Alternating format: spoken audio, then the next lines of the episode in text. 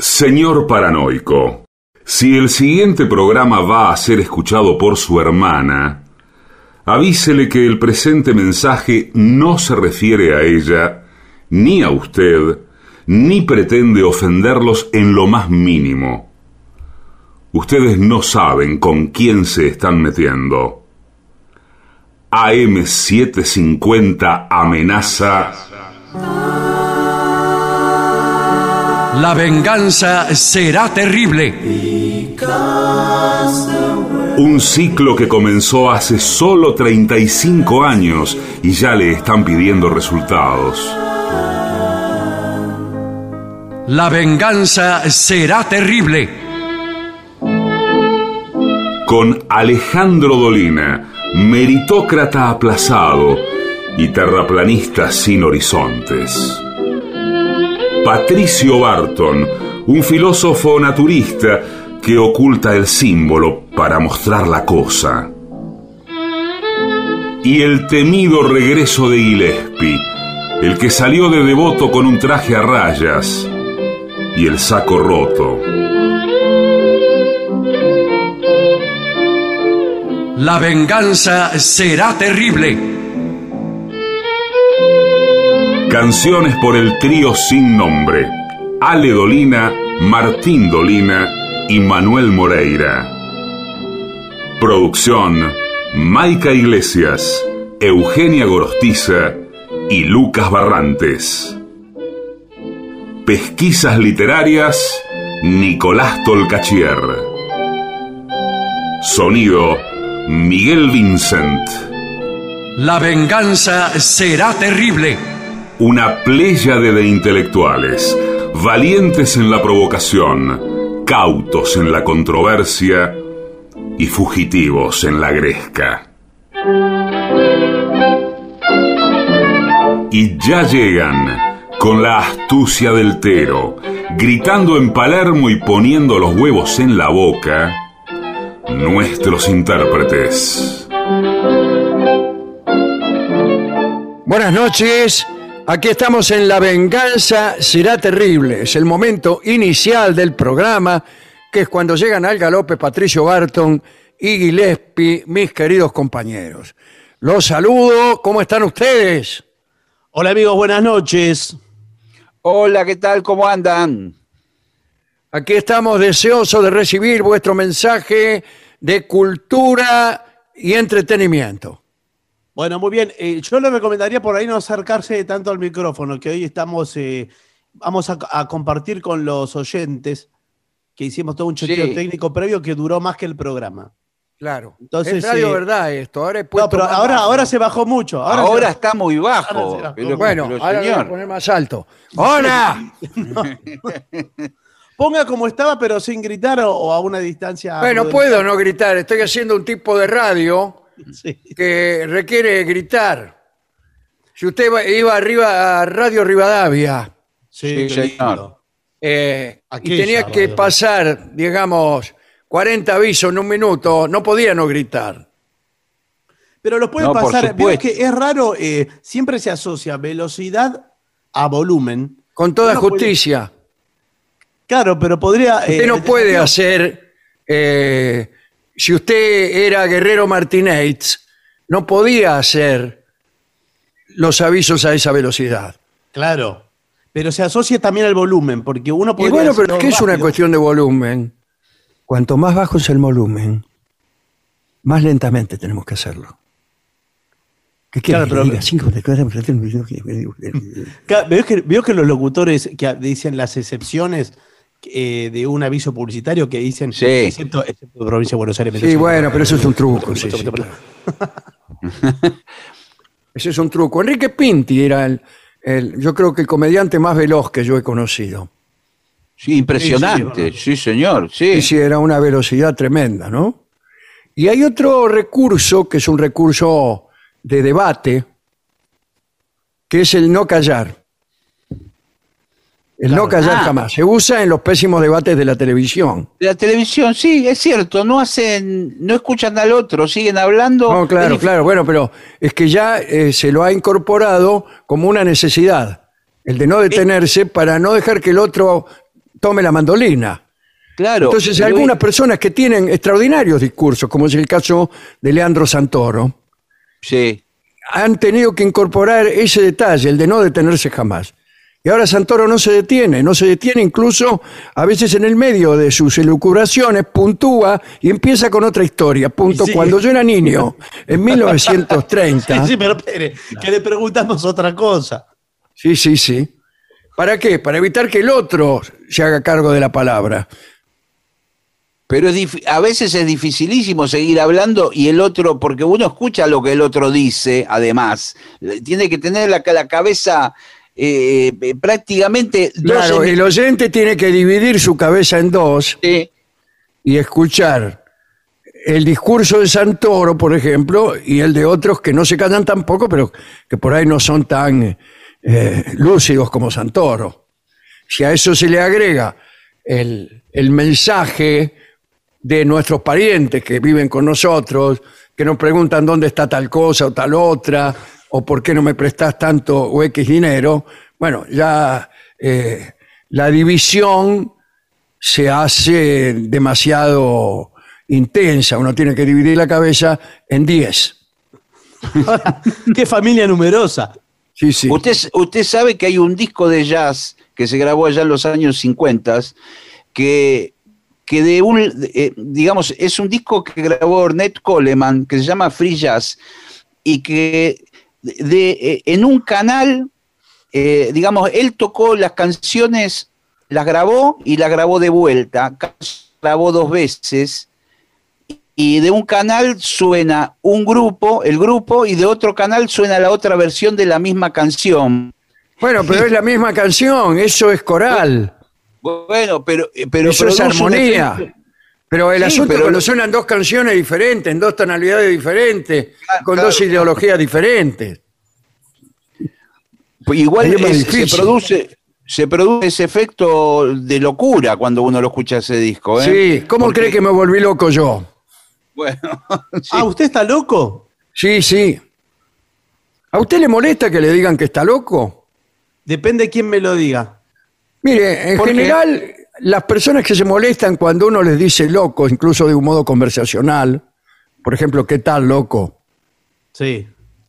O, eh, ¿estás loco? Vos mirá si voy a ir a tal. ¿Cómo? No me digas, ¿cómo estoy loco? ¿Qué pensás que estoy loco? Dice, eh, bueno, en general están locos. Y claro, porque si se lo toma muy en serio, bueno, Claro, sí, es como, claro, es como que despeja las dudas, ¿no? Bueno, Dice, ¿Qué me vas a eh, decir loco a mí? Sí. No hay cosas por el estilo. Bueno, ¿hay algo que tengan que comunicar? ¿Algún detalle? No, ¿sabe, sabe que eh, ayer hablamos de la foto carnet, ¿se acuerda? sí, claro. Y, y hoy encontré. eh, ¿Fotos carné? No, mejor todavía. Carnets viejos Ah, sí. de, de instituciones. Y, y me puse a pensar, no sabía que tenía tantos y que fui socio de tantas cosas. Y me parece que hoy por hoy no se dan carnet de. Es de que no hay clubes. Pero y creo que no se dan carnet tampoco. No se dan. El carnet era una No. cosa bastante simbólica para los clubes. Sí, Para los claro. clubes. Sí. Este, te lo daban ahí, incluso. ¿Para qué? Para pedírtelo si te veían usando las instalaciones del club, me imagino yo. Y para Yo iba a entrar, y además, tal que como todos nos conocíamos, no era necesario mostrar el carnet. En realidad, poco a poco se fue conve- comprendiendo de que nunca era necesario mostrar el carnet. bueno, depende, depende en dónde. Bueno, Depende en dónde. ¿Sabes lo que le revisaban? Lo único que miraban, eh, porque yo ahora revisando los carnets, los tengo acá en la mano. Sí. eh, tenían cartoncitos que La con cuota paga. La Claro, la cuota cuotitas, paga, claro. claro. que uno lo ponía Venía el tipo a cobrarte a tu casa. Sí, señor. con- Venía con un- Miguelito Campanelo a cobrarte a tu casa. ¿Qué le cobraba a usted, ¿qué Campanelo? cobraba? ¿Qué le ¿Eh? cobraba a Campanelo? El Club 9 de Julio. Ah, 9 de Y- julio era y- socio. gen- generalmente era, era un, un cartón troquelado, dividido Claro. en 12 meses. y- Claro. Y, y arrancaba el cuadradito de. Con, un- con el número en el medio del mes. Sí, señor. A veces puesto con lapicera. No, señor, yo era socio de un señor club que estaba bien impreso en otro color, el, el- el número. Bueno, y estaba tu color. foto, una foto pésima fotos. siempre. Sí, Claro, y fotos, eh, entonces colecciona de cada año. ¿Sabes que yo fui socio de, de- de Boca y, y de River? No sé si hay muchos casos. Mire, qué bien, habla muy bien de usted. Habla ¿eh? muy bien de usted, sí. Casi lo describe. Bueno, también fui socio de Platense, si es por eso. Eh, pero No, no, porque- no es lo mismo. Bueno, pero porque me anotaban para ir a la pileta. eh, iba a la pileta de River. Sí, sí, pero usted no fue socio de River para ir a la pileta. Sí, fue para ir a la pileta, era. Buah. Iba a la pileta y, y a Boca iba a la cancha. Ahora, evidentemente, ustedes, ninguno de los dos fue jugador de tenis. No, pero jugué al tenis, eh, pero en forma amateur. Bueno, Por porque ahí sí, ahí sí se usa el carnet. Y le voy a explicar por qué. Porque cada cancha de tenis tiene un tablero de madera con, lo- con los horarios eh, cada med- eh, marcados cada media hora. Reservados por los Y- socios. claro, y usted tiene que poner el carnet suyo y, y de su contrincante en el horario que piensa jugar en la cancha. Sí, señor. Por suerte la- el Club 9 de Julio no tenía cancha de tenis, si bien había una especie de tenis criollo en un costado, sí. Bueno, amigos, eh, acá tengo un informe que es un artículo escrito por Tomás Fernández, nada menos. ¿Quién Eh, es Tomás Fernández? No tengo la menor idea, pero Ah, ah, bien. eh, viene de Bueno. España y es consejos para evitar errores en el diseño de nuestra cocina. Para ello hay que suponer que uno la cocina la diseña y no la hereda o la soporta. Claro. En general, el 99% de las personas, digamos, alquila una casa o la compra y no tiene ocasión de diseñar la cocina. No, La, la tiene puede- que puede hacer soportar tal cual es. Es verdad. Pero bueno, supongamos que hay gente que decide reformar la cocina y comete errores en el diseño. Por ejemplo, no pone ninguna puerta. Bueno, sí, eso es grave. ¿Y está adentro o está afuera? No, no lo sabemos. Claro, porque ese es un detalle. Y comienza, eh, no importa cuán diferente pueda ser nuestro estilo de vida. Al final, gran parte de nuestras actividades domésticas se van a desarrollar en la cocina. Sí, señor. Ahí estoy muy de acuerdo. Está muy bien, sí. Mi infancia, yo vivía en una casa enorme, muy grande, y sin embargo estaba o en el patio o afuera, pero cuando Sí. estaba dentro estaba en la cocina. Sí. Mi casa morfábamos en la cocina. Claro, este, porque eran, eran cocinas que además tenían una mesa. Tenían para- una mesa, lo que después se llamó comedor diario, Claro. este, y ahí con una mesa con un hule muy grande, y ahí se sentaban todos, incluso había lugar para jugar a la lotería, todo arriba Claro. de la mesa. Mire, arriba de la mesa eh, de la cocina. Ese era mi lugar en la vida. yo le, Arriba yo de la voy mesa de la cocina. le voy a decir una cosa que eh, no la podría, no la puedo comprobar, pero de la cual tengo absoluta certeza. A ver. Eh, si a usted le, le interesa, acá se puede hablar de cualquier tema, ¿no? Eh, no, en este caso estamos hablando de la cocina. Sí, sí, sí, sí. Pero digo, si a usted le interesa eh, una, una mujer, le, le puede suceder esto, ¿no? bueno, bueno, qué bien. Eh, ama. la verdad que acá somos grandes, ¿no? Bueno, bueno, por eso le Sí, digo. la respuesta, si usted me lo está preguntando, Sí. sí, me interesa. Bueno, bueno, bueno. Eh, se le interesa. Y pongamos por caso, todavía no, no ha sucedido nada como para destacar. Pero bueno, usted accede a ir a la casa de ella. Si ella, lindo. si Muy ella bien. lo recibe en el li- la lo recibe usted en el living, olvídese. Ahora, si lo recibe en la cocina, usted dese por casado. No me diga. Es así. Y escúcheme, y si Y lo en el caso, por ejemplo, que sea un monoambiente y Sí. Eh, la mina te recibe al mismo tiempo, en el living, en la cocina o en el dormitorio, ¿qué es lo que tengo que interpretar? Bueno, si, si ella se apoya en la mesada de, del- de la co- de lo que sería la cocina del monoambiente. No, lo que sería la cocina carece de toda mesada. No, bueno, ¿y dónde Claro. apoya entonces? Una cocina y nada más. Bueno, Bueno, no, entonces, en ese caso no lo sé, pero le digo, por eso le digo que no lo puedo comprobar. Pero le- Estoy seguro yo- de esto, ¿eh? Apoyo com- completamente lo que dice Barton, porque el comedor eh, o el living se puede eh, arreglar, eh, emprolijar rápidamente para recibir a una persona extraña. Ahora, la cocina es algo muy íntimo, que si ella abre la cocina, abrió el corazón. Sí, señor. Y además, todo lo que en la cocina se hace, hay que poner el cuerpo, hay que poner las manos, la, voluntad y el amor, si me permite también. Yo quiero que le diga una cosa, no recuerdo haber estado en la cocina de ninguna mujer.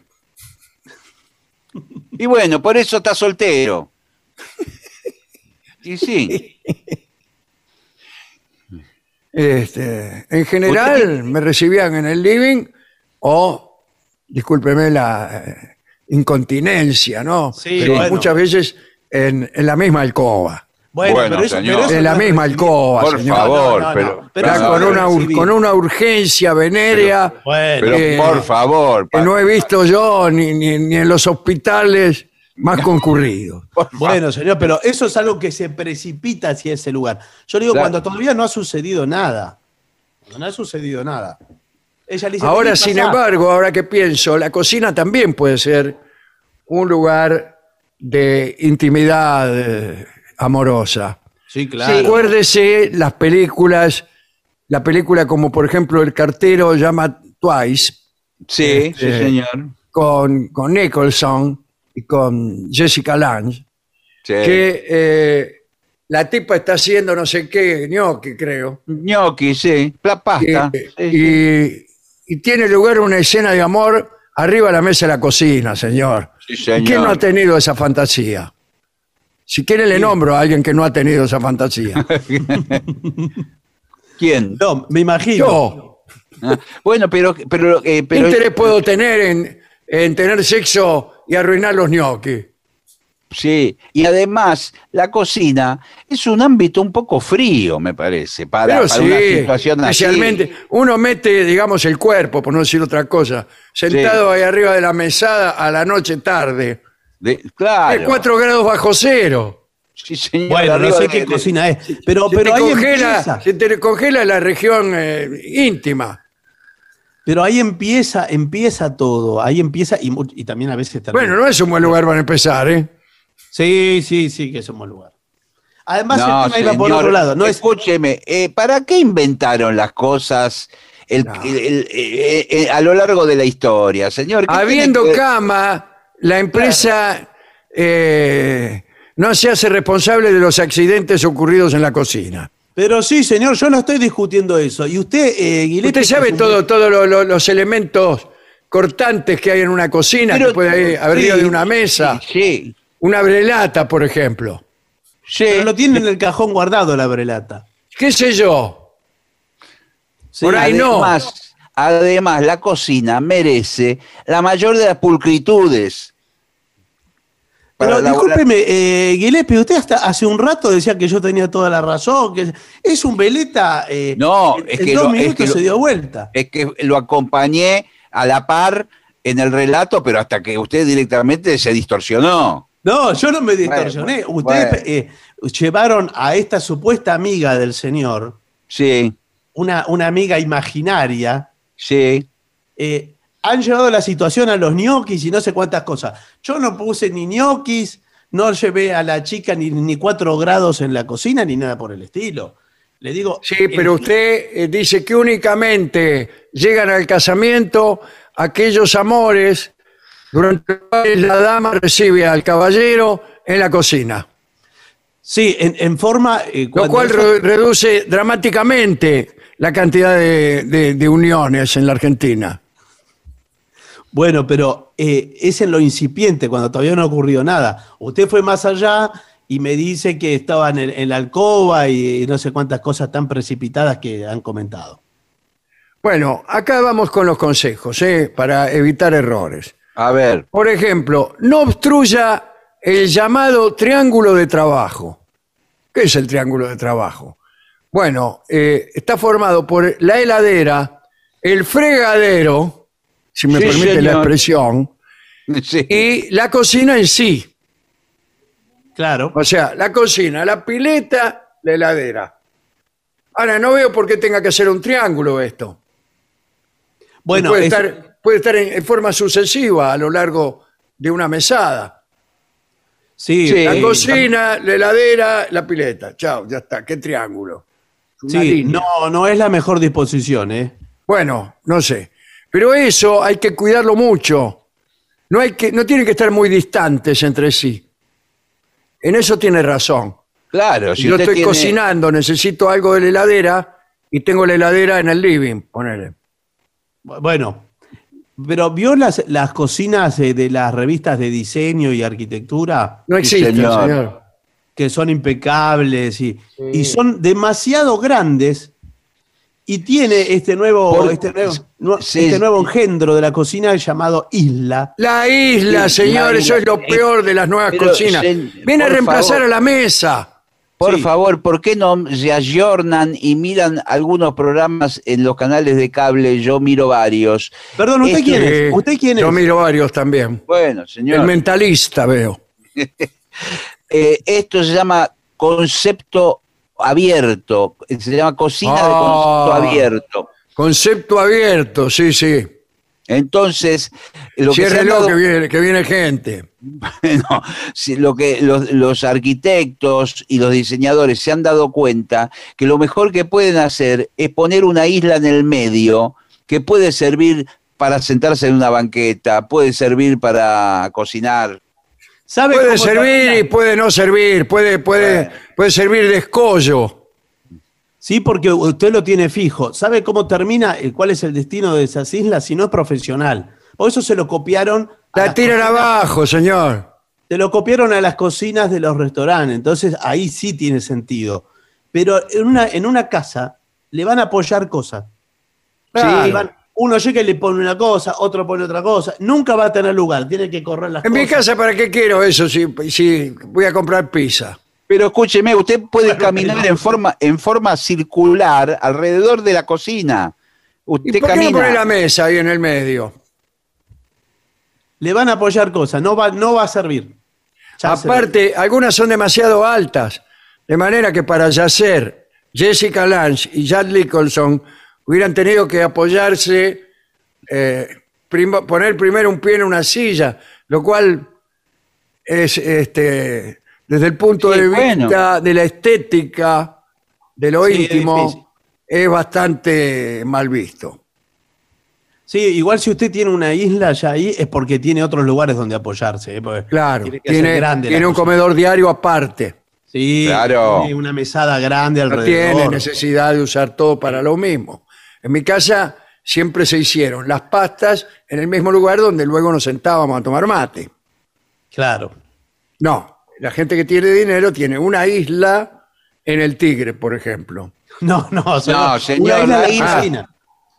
La isla en la cocina que también cumple el- la función de desayunador. Usted se sienta ahí, puede abrir el...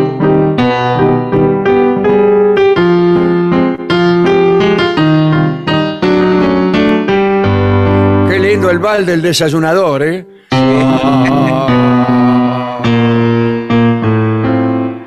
Bueno. Sí, discúlpeme. Sí, para tomar el desayuno ahí. Claro, se sienta ahí, abre el diario, mira las noticias. Pero qué diario, usted porque ¿Qué ve las películas de Estados Unidos que eh, falta que saquen los cereales y el tocino y se ponga a hacer huevos revueltos. Cariño, sírveme huevos con tocino. El Acá hombre que- se, levanta, desayuna, lee el Mm. diario, después se va al trabajo. Panqueques. Eh, ¿Tienes mantequilla de calcahuete? De cacahuate. Ah, Y apúrate que pasa el, eh, a buscar para a los chicos a la Sí. escuela el micro, el micro escolar, el micro amarillo. Micro amarillo. A las 7 de la mañana pasa en bicicleta un diariero y va tirando los ejemplares de Tira los diarios, sí. en las distintas casas. Y uno hasta puede tener interés en leerlo. Sí, señor. Bueno, cariño, acá dice, eh, si el triángulo es demasiado pequeño, no sé a qué se refiere, puede producir que tropecemos unos con otros dentro de la cocina. Si estoy yo sola, señor, en la cocina. Después, que haya buena iluminación. Eso es decisivo, ¿sabe para qué? Sí, para fundamental. incluso la buena alimentación. Claro que Todo, sí. Para cocinar, para cocinar. Claro, porque usted está cocinando al tanteo y por ahí nos encaja gato por liebre. Sí. Mismo, ahora- cuan- mismo cuando tiene que cortar a veces, eh, Claro. por ejemplo, en Juliana, ¿eh? ¿Qué tal, Está- Juliana? ¿Cómo está? Muy bien. Que tiene que cortar todos los vegetales tan chiquititos. Y se puede una cortar buena- el dedo. Bueno, necesita una muy En buena la luz. cocina intervienen toda clase de instrumentos cortantes. Y Sí. lo queremos manotear al oscuro y nos ensartamos como churrasco de croto, señor. Usted sabe que la, la tabla para cortar eh, la verdura, yo Sí. la tengo llena de manchas de sangre propias mías. Como, como todas las tablas de cortar. Todo, todo. Recuerdo la tabla de cortar de mi abuela, que fue después de mi madre. Sí. Bueno, Ahí se detuvo la cosa, por suerte. sí, todo ensangrentado. fui despojado de toda, de toda herencia. Escúcheme, le doy un consejo. ¿Por qué no empieza a cortar carne ahora en, esa, en la bandeja esa? Sí. Porque si ya tiene sangre, Sí, me corto. Bueno, pero esa, esa misma tabla se usa para golpear milanesas. Sí, yo ahora no las golpeo más las milanesas. ¿Sabe No, qué? bueno, que, que come garrones. No, no, discúlpeme una Si cosa. no, si no se- eh, con las milanesas que venden ahora, si usted no las golpea durante al menos una hora con un Sí. balancín, con un balancín de tornería, este, no se la va a poder comer. Discúlpeme, y yo sé que me, quizás me gane eh, la enemistad de algunas señoras que hasta ahora. Si es que ya no se la ganó, señor. Bueno. ya se las ganó. Sí. Esa era No una trate de ganarse lo que ya se lo ganó. Ese golpeteo de milanesas era la pantomima de gente que quería dárselas como que es un gran trabajo hacer las milanesas y hay que golpearlas y toda esa mitología que usted describe. No es Que usted se necesario. come los garrones directamente de la No es milanesa. necesario golpear. Se come un sándwich de milanesa y está tirando así para el costado como un perro, parece. Tratando No. de agarrar la milanesa. Depende de qué carne usa. Si usted usa, usa- ¿usted usa nalga o qué usa? Eh, según la ocasión, señor. Bueno, Si tengo que usar la nalga, uso las nalgas. Si tengo La que nalga- usar el codo, uso el codo. Y Por así favor, con señor, cualquier ser vivo. la nalga no hace falta que la golpee. Ahora, escúcheme, algo también del- de, golpear la milanesa. El golpear la nalga, sí. a- al- algo también tiene que ver con agrandar el tamaño de la milanesa. A mí me parece que muchos la golpean para que se vaya estirando, estirando, estirando y... eh, No es mi caso, uno- señor. A mí me gusta la milanesita, no me gusta la, esa milanesa que, que se sale del plato. sí. ¿Por qué? Porque Bueno. le gusta más pequeña. Eh, cuidado una cosa, ¿eh? Sí. Acá hablan de la iluminación de la cocina. No conviene que la cocina tenga ventanas al exterior, muy grandes. ¿Por qué no? Pues se le apaga el fuego. Ah, por Eh, eso dice. eh, no, claro. La ventilación de la cocina tiene que ser muy cuidadosa. Un, lo que se llama un ventiluz pequeño y por ahí en, en- en el otro ambiente sí, ventanas. En lo que puede ser la antecocina, si usted tiene un Claro. apartamento chico, el dormitorio directamente. Pero este, no abra una gran ventana como si fuera un living la cocina. Ah, se le va a mira, apagar qué el detalle. fuego. Sí, no, una gran ventana no. Ahora, usted instala. eh, ustedes son los expertos en cocina, ¿verdad? Sí, ¿qué Sí, tal? est- eh, estamos eh, trabajando en eso hace más de 10 años, ya prácticamente ¿Hace 19 cuánto? años. ¿Hace, Hace cuánto? 20 ¿19 años? 19 años ya estamos cumpliendo el año que viene. Ah, bueno, se hace 18, porque todavía no lo- 18 en este momento. 18 para 19. Bueno, Sí. bueno, sí, 19. sí, bueno. Bueno, Nosotros hemos hecho la cocina de muchos famosos. sí, señor. Por ejemplo, ¿de quién? Bueno, por ejemplo, de Mirta Legrand. Ah, bueno, Sí. ¿y donde cocina tantos almuerzos? Ahí es donde se cocinan los almuerzos. Ella Ah, se claro. levanta temprano, Sí. eh, hace toda la comida y, y después la lleva en unos tuppers al canal. Qué raro lo que escribe. No, pero yo les quería preguntar el, el sentido de la campana de- del, Eh, extra- eh, del El extractor. sentido de la ¿no? campana, eso no tiene nada que ver con la cocina. No, no, señor, de- del extractor, porque eh, todos los Ah, del extractor. Yo en mi casa tengo un extractor que no funciona. Es que esos extractores de los Que no, 70 que no conduce, no, pero es que nunca funcionó, ni puede funcionar. No conduce a ninguna parte. ¿Qué? ¿No está tiene una chimenea? Yo cuando No llegué a esta casa ya estaba así, lo dejé así. Es como una Pero- tapa pero- que tiene la cocina arriba, Sí. un techito, Sí, y no funciona. claro, Pero porque... Discúlpeme, ¿qué, qué cosa le funciona en la casa? Porque muy no le- pocas, muy no le andaba pocas. el aire El acondicionado. timbre, por ejemplo, funciona. Sí, pero se le rompió el otro día el. Lo, lo arreglé, finalmente lo arreglé. Ah, bueno. Ah, Bueno, pero ese es el problema. Que se lo, Lo que pasa que- de mentira. Antigu- antiguamente vendían esas campanas extractoras que tenían incluso un motor eléctrico, un ventilador adentro. Se Ah, debe ser un- esa, lo que tengo un ser esa. Le han sacado el motor, le han sacado todo. Bueno, y, y tenía como unos filtros que había que recambiarlos donde iba. Claro, toda porque si la- no le, le mezclaban, imagínese, el vapor de la sopa, todo eso. Claro, exacto. Ahora, todos esos filtros, si usted no lo cambió, lo debe tener adentro con los churrascos de hace 40 años. Sí, claro, seguro. Anda a saber qué es lo que hay ahí, no quiero ni mirar. Sí, sí, no mire. Anda a saber lo que me encuentro. Hay vida, ahí adentro hay vida. Hay vida, sí. Hay vida en Egipto. Sí, sí. Bueno, mire, eh, otra cosa, hay que tener cuidado. eh, en la cocina, por ejemplo, no debe haber piezas de arte. Sí, es verdad. Y no. Claro. Cuadros, por Sí, ejemplo. ¿Quién va a poner un cuadro en la cocina? Y pero escúcheme, usted está hir- hirviendo una olla con agua para hacer los fideos y sale todo el vapor en el, en el cuadro. Claro, por eso. y le- se lo, cuando quiera Bueno. acordar, se le derritió el cuadro. Sí. Y, después tampoco jaulas con pájaros.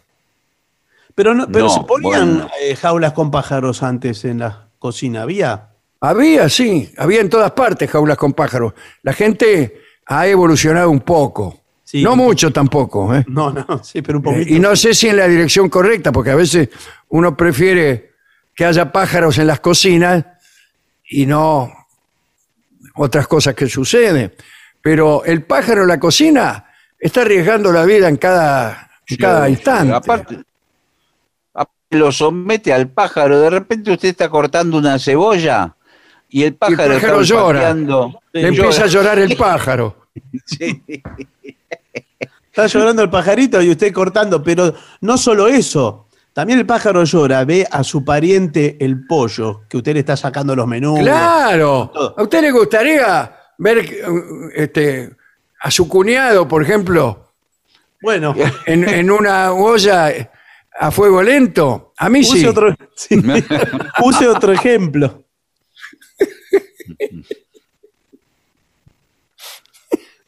Bueno, claro, y, y además el, el pájaro, eh, No, el otro pá- problema que tiene es que si usted se distrae, el vapor lo puede cocinar en la misma jaula. Le Claro, llega- al espiedo. Sí, le llega el vapor y se va. Se va Para no hablar de las veces en que el pájaro cae dentro del guiso. Mm. Esto pasa frecuentemente con loros. Los loros que están fuera de las jaulas. Claro. Y que por ahí, por ante, ahí. Un, de- ante un descuido de la señora, que por ahí sale de la cocina y deja el guiso ahí, el pájaro se asoma y cuando quiera, cuando vuelve, la pobre mujer ve que el loro forma parte del guiso. Y bueno, se, se le echó a perder todo también, ¿no? Claro, Se imagínese. echó a perder. Sí. Imagínese, ¿no? Y, y los y cuidado con los accidentes en la cocina. Y bueno, eso Eso, es muchas veces el accidente es hijo del diseño. Bueno, escúcheme, el que diseñó la sartén, Claro, la hizo para que nos, no, nos quememos todos vivos. pero claro, ¿cómo, cómo va a ser semejante manija que sobresale 50 Claro. centímetros? de- Nunca he visto un clavo con semejante manija. Pero si se la hace corta, usted se quema todo y se puede salpicar del aceite de, de la fritura. Bueno, para eso están los freidores, que tampoco Sí, sé cómo son. Consume mucho, tiene mucho aceite. A mí me gusta la sartén en general, que tiene muchos usos, para revolear el panqueque, por ejemplo, para eh, jugar con su pequeño hijo al tenis a falta, a falta de raquetas, Sí. puede jugar con la sartén. Este, el niño no debe entrar en la cocina. No. De ninguna manera. No, no puede entrar, ni siquiera a, mi- a mirar. Nada. Bueno, no, pero hay menos ahí en, el triángulo de las Bermudas que dicen, ¿no? No, ahí no, pero hay actividades para el niño. Por ejemplo, eh, si usted le hace eh, pelar la chaucha del... A mí de chico, por ejemplo, mi abuela me hacía pelar la chaucha de, la, de las arvejas. Delante de las visitas, sí. No, Sí. la, la vaina de las arvejas. Y me decía, bueno, Patricio, hay Sí. 6 kilos de, de vaina de arveja para que peles. Sí, a mí mi abuela también eh, me hacía poner el dedo en los ñoquis. Claro, ese tipo de cosas que para el niño... eh, Sí, era todo muy antihigiénico, porque imagina, yo, imagine que yo venía de haber puesto ese dedo en vaya a saber Sí. qué infiernos. Y bueno, por eso. Pero el niño tiene algo para hacer así, para colaborar Sí, en la sí, cocina, sí. de ese modo. A mí me gustaba rallar queso. Bueno, mire, ahí tiene. Pero es peligroso para un niño el rallador, pues. Muy peligroso, muy peligroso. Muy bien. Menos peligrosas son las maquinitas con manija. Pero mi abuela tenía un bruto rallador, así Sí. muy, muy, muy directo. Que vos agarrabas el queso y le dabas. Y usted se iba comiendo el queso que Claro, iba rallando. Claro, para eso me gustaba. Yo rayaba y cuando había la cantidad suficiente me la empezaba a comer. Sí, Claro, hay con todo. que tener cuidado con, con e- con ese rallador, hay que tener cuidado cuando raya zanahoria. ¿eh? En algún momento tiene que frenar. Sí, el, el, el rallador así, eh, ¿cómo podríamos decir? Obsesivo, no se puede detener. No, claro, porque quiere un poquito Empieza a darle, a darle, a darle y sigue, sigue hasta que se raya él mismo. Sí, un poquito más, un poquito más y ahí tiene. Bueno, eh, otros consejos. Espacio de almacenamiento. A ver, En nuestras cocinas habitualmente almacenamos un montón de enseres, utensilios y comida. Por eso la, la cocina eh, organizada, ¿se acuerda aquellos tarros que decían poroto, garbanzos, yerba, azúcar, harina? Y, Sí. y en ninguno había lo que decía.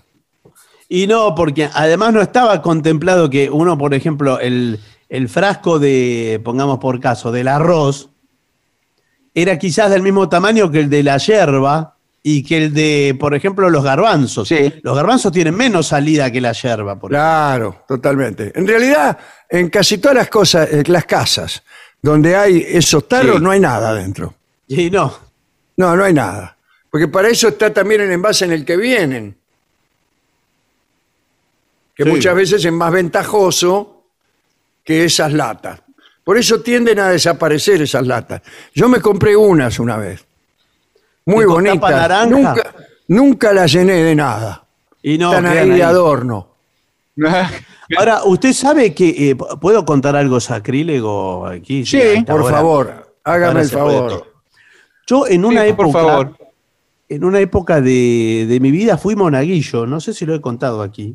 Eh, no, pero ya nos No, imaginábamos. nunca.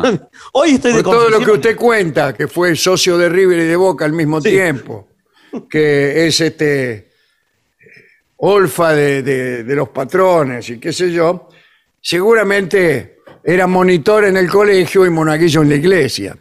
Oh, señor, bueno, fui monaguillo y eh, un día eh, le preparaba las cosas del cura, de la ropa que se tenía que poner, los trajes, no me acuerdo, era. ¿A dónde iba el cura?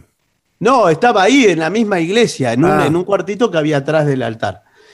Y una vez abrí el placar buscando cosas y encontré un montón de frascos de esto que decía arroz, yerba, eh, Sí. porotos, pero llenos de hostias. ¡Hostias! Hostias y hostias en estantes. Claro. Eran hostias sin consagrar, evidentemente. Claro. Y claro, Estaba atrasado en la consagración el, el- el cura. ¿Y sabe lo que Las hicimos con el otro, con el otro monaguillo? Las vendieron. Nos comimos un frasco entero de hostias. No, por favor. No, señor. Como, como Usted galletitas. se va a ir al infierno. Igual se iría, ¿no? Pero bueno. Sí. Como galletita. Seguro que lo hizo porque no tiene nada que perder. Después nos explicaron, bueno, que no estaban consagradas. Porque digo, ah, debe haber un proveedor de, de hostias. ¿Quién? Sí, sí, como que no. ¿Qué tal? Buenas sí. tardes. ¿Qué tal? ¿Cómo Soy le va? el proveedor de ostras. No, no, de hostias. Porque después las consagran y va a otro lado. Por eso digo, no es acrílico lo que hice, ¿verdad? No, no. Si lo hubiera comido después de consagrar, chao. Chau, ¿qué? Estoy saludando al vecino de enfrente. No, señor, por favor. Es en la panadería donde compro las hostias. Porque yo cuando voy a comulgar com- eh, llevo mis propias hostias. Le, le digo al cura que me las consagre. Pero fue un impacto visual muy grande y me quedó asociado el frasco, que en este programa muchas veces lo, usted lo nombra, el frasco de arroz, que se, y a mí me viene automáticamente la imagen con hostias. Pero qué raro, pues yo no sabía dónde guardaban las hostias los curas. Creí que en el bolsillo nomás. Claro, con Bueno. eso iban cargando después las otras. Ah, acá dice, eh, a ver otro consejo, vamos a buscar otro consejo. Cuidado el espacio de trabajo. ¿Cómo el espacio de trabajo? Claro, las actividades que realizamos en la cocina eh, precisan de una encimera. ¿Y qué es una encimera? Y debe ser. eh, Una algo mujer que para- te están siempre encima. Ahí viene la encimera. La encimera debe ser. eh, Es la mesada. claro, como una Es la mesada, para ponerle mesada. encima cosas. Por eso sí. debemos emplear islas o desarrollar cocinas en forma de L o de U. U. Eh, y en esa superficie trabajamos. Trabajamos. ¿eh? La isla de la cocina está de moda, es un elemento de diseño fantástico, pero a veces empeñarnos en colocar una isla en nuestra cocina cuando no cabe, Claro. eh, yo tengo una cocina finita, por ejemplo. Si le pones una isla, no, no podés pasar por los costados. No le entra, no, ya, ya dijimos. No me que- entra y no tiene ninguna superficie para apoyar nada. Claro, no, imposible. Claro. Y co- Ahora, ¿dónde apoya las cosas? por eso no cocina entonces. Hay un Yo vicio. hay, cocino, ¿qué me importa a mí? hay un vicio de, de la cocina de mala práctica. Seguro que lo tengo. Que es apoyar cosas arriba de la heladera, por ejemplo. Tengo algunas cosas, no muchas arriba de la heladera. Bueno, poner cosas arriba de la heladera eh, perjudica la heladera. La fruta, Claro, porque. la fruta uno- que no va en la heladera, ponela arriba de la heladera. Y no en una una mesada, en una mesa, en un, no tiene otro lugar No. para apoyar, un apoyadero. Bueno, es como la apoyadero, eh, esta casa es un apoyadero. encimera. Es el novio de la encimera, el apoyadero. Sí. Ahí viene, mirá, la encimera y el apoyadero.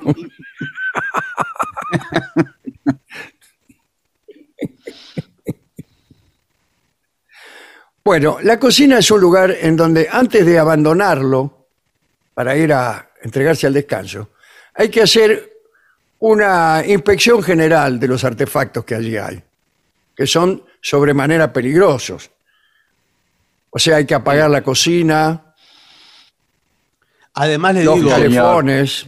si, si usted tiene la chance, como dijimos, de diseñar la cocina, tiene que poner muchos eh, tomacorrientes, muchos enchufes por todas Sí, partes. claro, claro. Porque si no un Cosa cable que le no tenga que andar todo. trayendo, eh, enchufando las cosas en la pieza, ponele.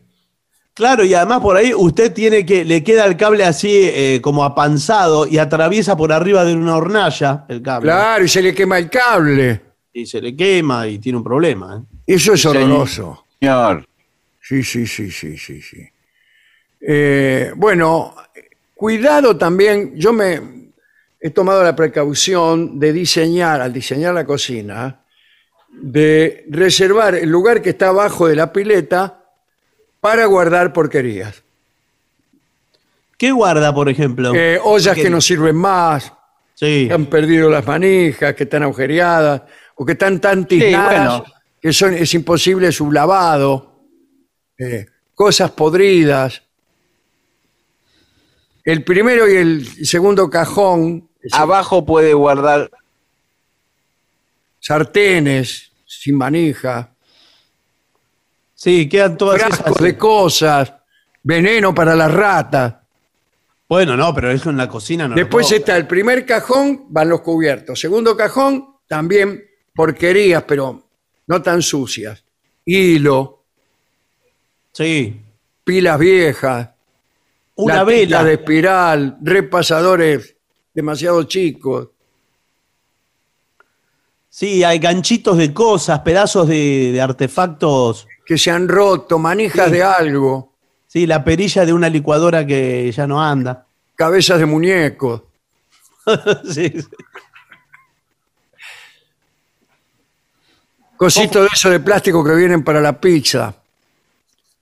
Sí, el no viene más el cosito ese. ¿Por qué? No sé, vio que no vienen porque las pizzas, las cajas son más rígidas. Las de la pizza. Bueno. Bueno, todo esto tiene que ver con el diseño de la cocina y tiene que ver con Tomás Fernández y lo que se lleva. Ahora, ¿cuánto cuesta diseñar una cocina nueva? Es caro. Millones. caro. Sí. Millones, millones. Apenas más barato que un baño, que es lo más caro de hacer. Pero El baño es carísimo, sí, sí. sí, lo segundo. Yo no sé si la cocina no es más cara, ¿eh? No, no, no es más Una cara. cocina así, bien con todo, con isla, con Ah, bueno. despensa, con, qué sé yo, artefactos, de este, horno, microondas arriba y el otro abajo. eh, todo eso cuesta un potosí, señor mío. ¿eh? Sí, es muy caro. Eh, ¿A usted le gusta la cocina con azulejos o pintada? Y mm, depende del estilo general de la cocina. Bueno, por eso, eso es lo que le estoy preguntando. ¿Qué estilo ¿Tiene- general le gusta? No, tiene que ser eh, fácil de limpiar. Entonces toda con azulejos. Sí, puede ser cerámicos, hay otros materiales, ¿no? Sí, pero, Pero sí. bueno, usted no la pared. ¿Sabe por qué? La escupida del mate, por ejemplo. Uh, le queda todo salpicado. Usted, si tiene la pared sin azulejo y escupe el mate contra la pared, eh, se le mancha la pared. Bueno, sí, señor. También es andar. En cambio, el azulejo, usted cada tanto le pasa un trapo y ya está. La Sí, escupida eh. del mate le queda verde y no, después no lo saca más, ¿eh? Ni aunque No, no le lo pinte saca más. arriba. Usted le pinta arriba y queda, queda. queda la escupida del aureola. mate. Le queda la aureola. Ahora con el azulejo eh, en una cocina tiene a que. menos que a En menos la junta, en la junta la tiene que limpiar también, ¿eh? La junta del azulejo. Ah, lo que hay entre azulejo y azulejo. Ahí en la pastina. Y ahí se pone una pasta negra. Por eso, eso le tiene que pasar un cepillo con cloro Sí, sí, y, y mucho desinfectante. y le saca todo. Bueno, eh, en casa yo tengo resuelto las cosas de una manera un poco sencilla. Tengo muchos clavos en la pared Ajá, para colgar para cosas. colgar los repasadores y los distintos enseres. En muchas Está cocinas se usa mucho colgar. Sí, Es, es, un estilo, un estilo supuestamente rústico, Sí. donde ponen unos clavos para qué? Para colgar la- el, el cucharón, la espumadera, eh, una pequeña sartén, qué sé yo, algo, cosas, si es posible de bronce, compradas por ahí. Sí, pero también. y eh, también, también en las vigas, colgar, como hemos hablado muchas veces aquí en este programa, colgar eh, salames. Salames, quien dice salame dice jamones, mortadelas, longanizas y carne en calceta en general. Sí, eso tiene que estar lejos de los vapores, ¿no? Tiene que estar como más apartado. Si lo sí, tiene colgando. sí, pero ¿quién está lejos de los vapores en la cocina? Y bueno, si no lo tiene que hacer así. Ahora, es una buena señal. Es una buena señal que haya ollas colgando en una cocina y cucharones. Sí, y- porque a mí eso me parece muy relamido. No, no, eso indica que. Y son, cocina- además le voy a decir, son de adorno. Ah, si son de adorno, Porque no. está claro, eh, lo mismo que las eh, cucharas de madera, todas esas cosas. No las usan nunca, señor. No, si es de Y adorno, no no. estarían sucias. Yo le digo las cosas que se usan, porque eso es más cómodo. Claro, ¿por qué, no col- ¿por qué no cuelga la tostadora, por ejemplo, de un clavo? Sí, pero cuelga la- una sartén toda roñosa, la cuelga. de- No, una los sartén cucharones. roñosa no. Se- esos clavos sirven para colgar cosas de adorno. La sartén que uso yo, si la colgara, parecería un chiste. Sí. ¿Tiene sartén? Sí, tengo. Ah, bueno, lo felicito. Bueno, ¿qué le parece si eh, consultamos a nuestros oyentes? Bueno, a ver, mensajes que han llegado a través de las redes sociales, estamos como La Venganza Radio y hay un WhatsApp de los oyentes que es 6585-5580. Eh, nos escribe Eugenio Tobar, eh, dice, siempre he pensado lo mismo que ustedes del Principito y de la gente que lo tiene como su libro favorito. Ahora sé que no estoy solo. Saludos desde México. Gracias. Aquí tengo un mensaje de los enfermeros que me han saludado el otro día, de acá al lado, la clínica de acá al lado. Dice, ¿te parece justo que nos nieguen las paritarias? Y entonces yo digo que no. Somos sanidad, ¿eh? Es un, eh, este, doy cuenta de la lucha que están teniendo los muchachos de sanidad para que ajusten sus paritarias. Yo les, les he prometido el otro día que iba a difundir que están aquí este, reuniéndose, haciendo pequeños pronunciamientos, etcétera, sí, llevando adelante una lucha sindical. Y prometí que esto iba a ocurrir el martes y, y finalmente, por razones de nuestro propio sistema de grabación, no, no pueden salir al aire sino hasta hoy jueves. Así que los que los que por casualidad escuchen este mensaje, díganle a los otros que, que sí he cumplido. Claro. Porque si no, ¿cómo voy a quedar yo? Peor Sí. que Barton. No, por ahí, por Afili- ahí ya- afiliado al mismo tiempo a River y a Boca. por ahí cuando usted pasó el mensaje ya les aumentaron, ¿vio? Y bueno, ojalá. Ojalá, ojalá que sí. Bueno, Aquí, ¿Qué mire? Cam- Camila Cifre dice, me tienen podrida los mensajes de los chupamedias. Un poco de carácter, por ese es, favor. para, ese es para usted, Barton. No, para mí no, será de- Ah. Es un tema entre oyentes esto, ¿eh? Ah. Arréglense entre ustedes, no sé. ¿Sabe? Le voy a decir una cosa, algo que no digo que me tenga podrido ni nada, pero que se repite demasiado y aparte no lo entiendo, que es la propaganda del Banco Santander. ¿Qué dice? ¿No vio esa de no les pida A ver. a un pariente? ¿Qué dice? No, no, la vi. entiendo. Ah, sí. No la vi, no sé, de- no sé qué es el aviso. Qué raro que no la vio. Entonces usted sí que no ve televisión. No, no veo nada de televisión. les Pero en juro. el cable también está, o sea, no hay manera de eludirlo. No, no, no. no. Bueno, yo, bueno, eh, fíjense y después, si algún oyente me lo puede explicar, porque yo lo veo y no entiendo qué es lo que está pasando. Bien, dale. Eh, bueno, a ver, aquí dicen. eh, Hola Vengadores, estoy muy contenta. Eh, si no leen mi mensaje porque saben que los escuchamos igual en un rinconcito de Uruguay, no importa igual. Bueno, no le importa en este caso. Mer- de Mercedes de Durazno ese. Ah, sí. Qué ricos. Ah, estimado Dolina, ahora que arrancan los Juegos Olímpicos, ¿puede decirme cuándo corre Emil Satopek? Emil Satopek, la locomotora humana. Sí, señor. Qué Ya no corre más. Claro, pero bueno, eh, esas son las cosas que denotan el paso del tiempo. Yo a veces me levanto y me creo, por dos segundos, que Emil Satopek todavía corre. Pero enseguida me doy cuenta que ya pasaron los años y que, que no, no era la casa que yo creía, ni el mundo que yo creía. Así que enseguida me adapto, eh, me lleva dos segundos. Bien, No sé- esto lo no dice sé. Daniel de Valvanera. ¿Qué más? Escribe Zainab desde Aguas Dulces, Uruguay. Dice, Mm. al fin alguien con autoridad. Aguas dulces, durazno. Se me hace agua la Sí, boca. Señor. Dice, al fin alguien dice exactamente lo que yo pienso del libro El Principito. Gracias, Barton. Pero si ya lo hemos leído ese mensaje, ¿o no? Bueno, señor. No, siguen llegando. eh, veo que vienen con delay los mensajes. Ah, Er- Era otro ese, ¿eh? Sí, sí, sí. También hay Bueno. muchos, eh, tengo varios mensajes aquí que coinciden en que el santo de las cosas perdidas, que ayuda a encontrarlo, es San Sí. Antonio también. Se ve que se ocupan de más de una cosa. sí, sí.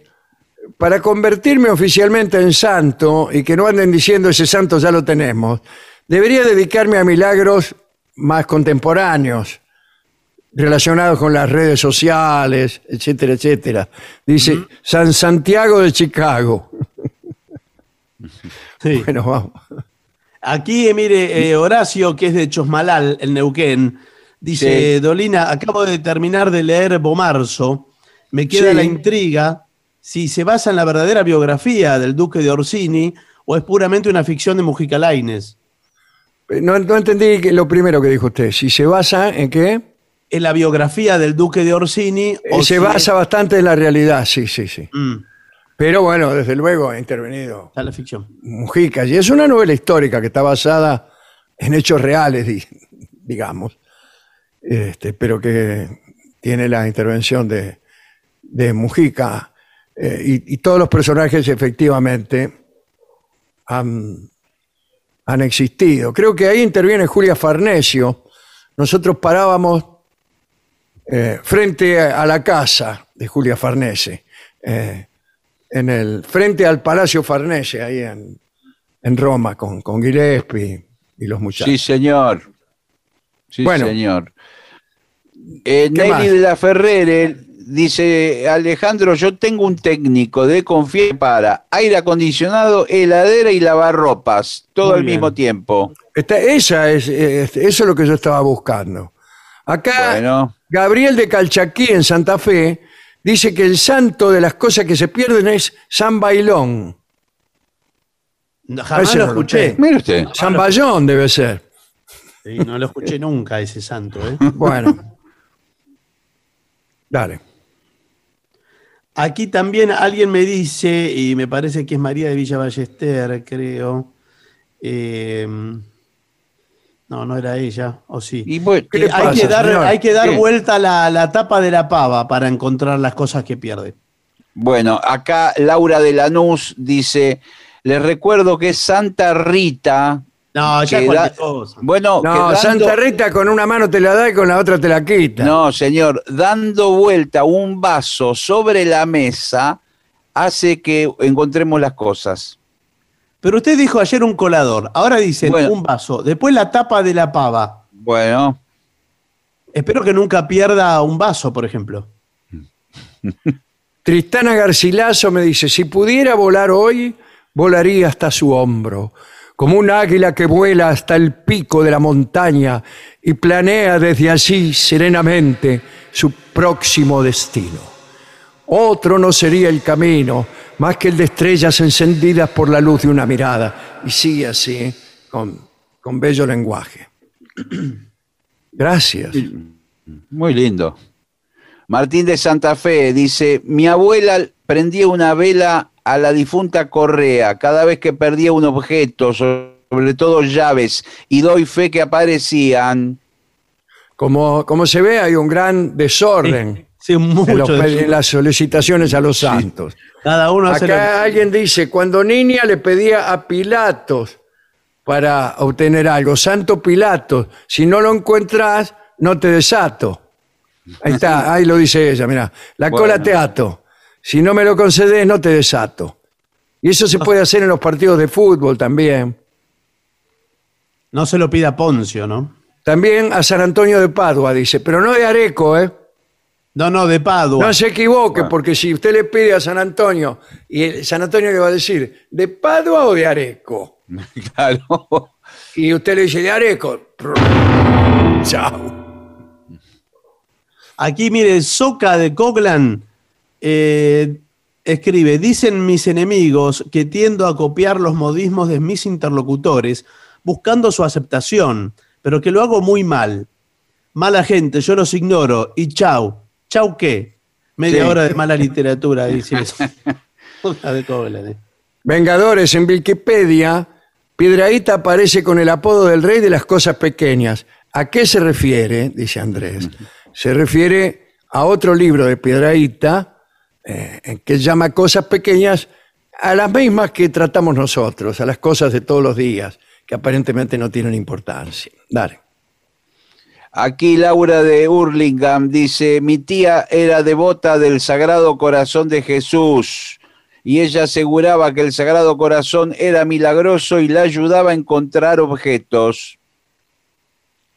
Hola Alejandro, acabo de toparme con, una, con un número de la revista Satiricón de agosto del 73 y con sorpresa veo en la sección Cómo se hace Satiricón una foto de usted y Trillo. En el mismo indica, Trillo y Dolina, una extraña pareja. Se los ve tomados de la mano, recorriendo todos los rincones de la redacción. Hágale juicio, dice. ¿eh? y ahí está la foto. Una bonita foto. Como verá usted, estoy igual.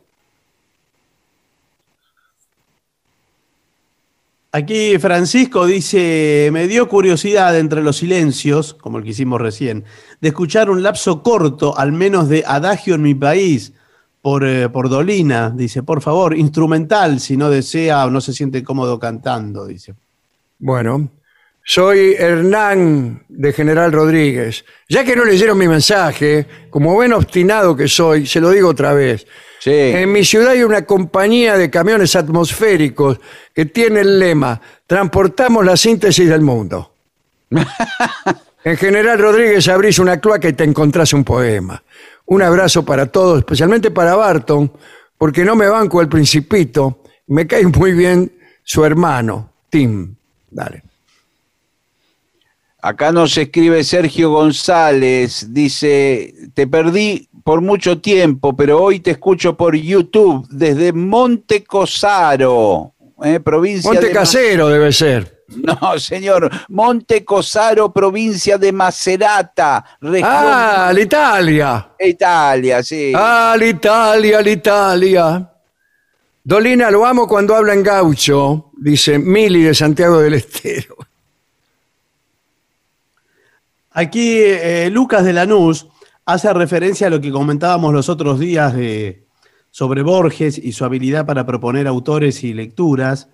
Eh, aquí Lucas dice, a mí me pasó de una manera un tanto indirecta, me crucé con un librito que recopila los cuentos que Borges seleccionaba para el suplemento cultural del diario Crítica.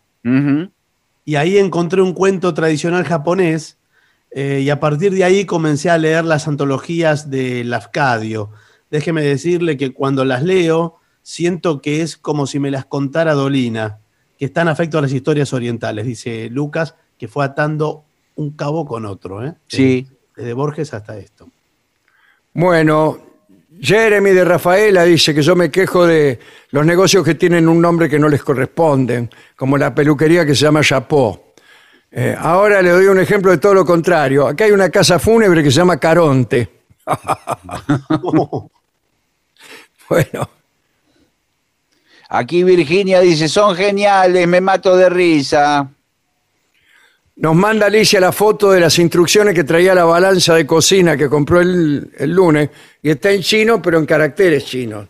Fantástico. Bien. Usted sabe que hay una aplicación de celular que, eh, que la vi para el japonés, me imagino que debe existir para otros idiomas, que eh, usted eh, filma, digamos, pero en tiempo real, ¿eh? Sí. un texto, un cartel, por ejemplo, con ideogramas de japoneses, Y se lo traduce. y aparece el texto, el mismo texto, Sí. por ejemplo, en castellano. Sí, señor. Qué De maravilla. verdad. Qué maravilla, yo que me he comprado 25 diccionarios este, de chinos sin poder, sin poder leerlo siquiera. Bueno, Bueno, con esta aplicación, no sé cuál es, la vi en funcionamiento en un... Mire, decía, eh, por me- ejemplo, queso, dos puntos, chiqui, chiqui, chiqui, todas unas cosas Claro. Ese, eh, el traductor de Google eh, funciona así. Usted en, eh, en cualquier idioma enfoca un cartel o un menú de un restaurante o lo que fuere y Claro. se lo traduce. Qué maravilla. Bueno, ¿qué más? Increíble. Em, creo que tenemos que hacer una pausa. Si tienen un par de mensajes más. Bueno, Sí, aquí hay, hay un mensaje que dice, soy Leo de Banfield, el otro día les escribí contándoles que hice escuchar tanto el programa a un amigo que se mudó conmigo eh, y me terminó diciendo que su conciencia tenía la voz de Dolina. bueno. Tiene la voz de la conciencia. ¿eh? Sí, señor. Estoy pensando en tatuarme eh, un Dolina en el cuerpo de Willy Coyote, porque me recuerda a su eterna lucha contra el corre camino, pero en el caso de Alejandro contra los que no están acostumbrados a pensar. Sabe que es una lucha perdida, pero prefiere pelear sabiendo el resultado antes que morir de aburrimiento. O en una de esas lo logra, qué sé yo, no afloje. Bueno, Hice de verdad, ¿eh? me lo voy a tatuar. Nico de Palomar. Bueno, Bueno. muchas gracias. Mande la foto. Bueno, si Empezaron a mandar fotos los oyentes, no sé si usted se dio cuenta. No, No. Cuidado con que abrir- de algún modo nosotros eh, Claro, hemos usted dicho que pidió. mandaran fotos. Sí, Acá señor. Fernando Taviera manda su foto, la vamos a mostrar. Es- está sentado en un sillón, muy de traje, Sí. mucha pinta y muy sentado ahí en lo que parece ser un teatro. Ah, no, un está, lugar muy lujoso. programa. Un Porque dijimos hotel que- debe ser, no, el lobby de un hotel bueno. Ah, Mirá vos qué bacán el tipo, ¿eh? Mire usted. Bueno, porque decíamos Bueno, de fotos de oyentes escuchando el programa, quizá. Que claro, contando situación fotos de oyentes. Claro.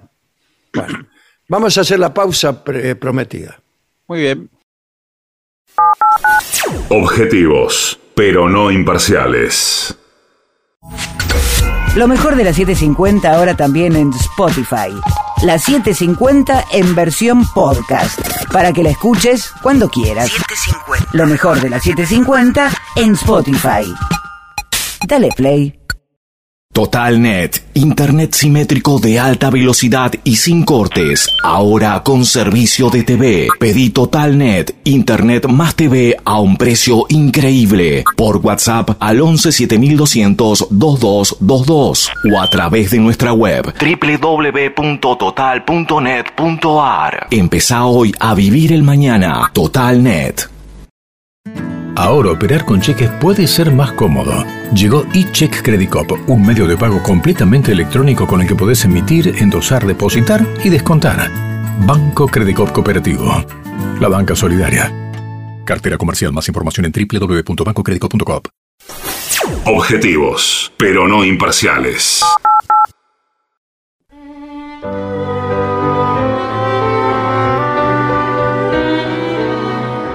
Continuamos en La Venganza Será Terrible por las 7.50. Estamos haciendo el programa desde nuestras casas y también miramos sus mensajes, los que llegan a nuestras redes, que son La Venganza Radio, y al WhatsApp de los oyentes, que es 6585-5580. Hemos hablado algunas veces aquí en el programa del tarantismo. Sí, También señor. hemos hablado de los convulsionarios. En el primer caso, mm, se decía que la picadura de la tarántula producía un baile imposible de detener. En el segundo caso, el de los con- convulsionarios, eran más bien movimientos continuos, producto de un estado de éxtasis espiritual. Pero hoy vamos a indagar un poco acerca de la coreomanía o enfermedad del baile, que fue un fenómeno social que se produjo principalmente en los países centroeuropeos entre los siglos XIV y XVII. Se trataba de grupos de personas que sin razón aparente se ponían a bailar, eh, a veces eh, o casi siempre en grupos, a veces miles se producían verdaderas epidemias de baile. Esta enfermedad afectaba a hombres, mujeres y niños que bailaban hasta que se derrumbaban de agotamiento. Bueno, este, esta coreomanía Así, ese es un término que, que eligió Paracelso. Paracelso, o sea, Teofrasto, ¿no? Para designar a esta enfermedad, que consideraba que era una maldición enviada por un santo. A veces se, se creía que era Juan Bautista, y a veces se la llamaba enfermedad o manía de San Juan o de San Vito, por lo tanto era conocida como danza de San Vito, pero en realidad yo tengo algo que decir.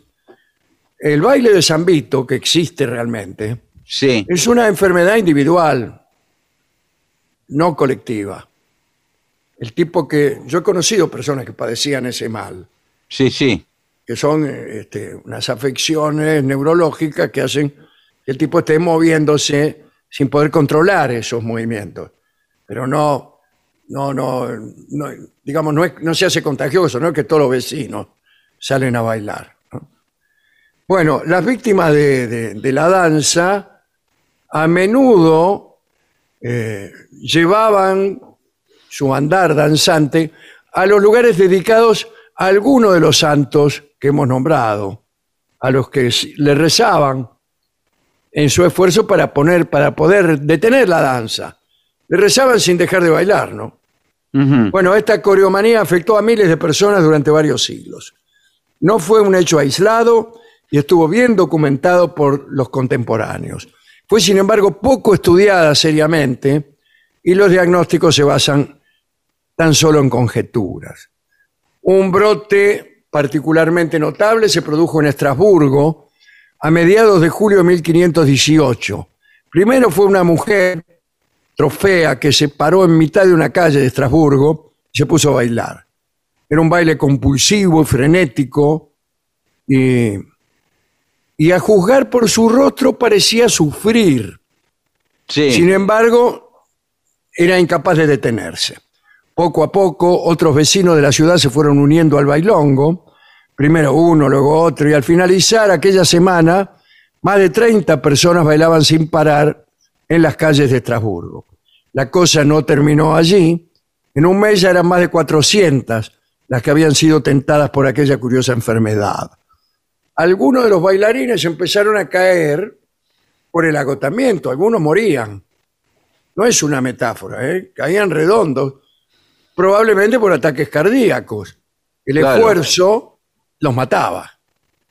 En un momento las autoridades médicas señalaron que la causa de aquella extraña plaga podía deberse a un aumento de la temperatura de la sangre. Ajá. Sin embargo, en lugar de prescribir sangrías, que era algo muy común en aquella época, decidieron montar todo un espectáculo con los enfermos. Se construyó una gran tarima de madera y se construyó eh, este, otra vez otra tarima de madera. Está repetido. Dos tarimas, bueno.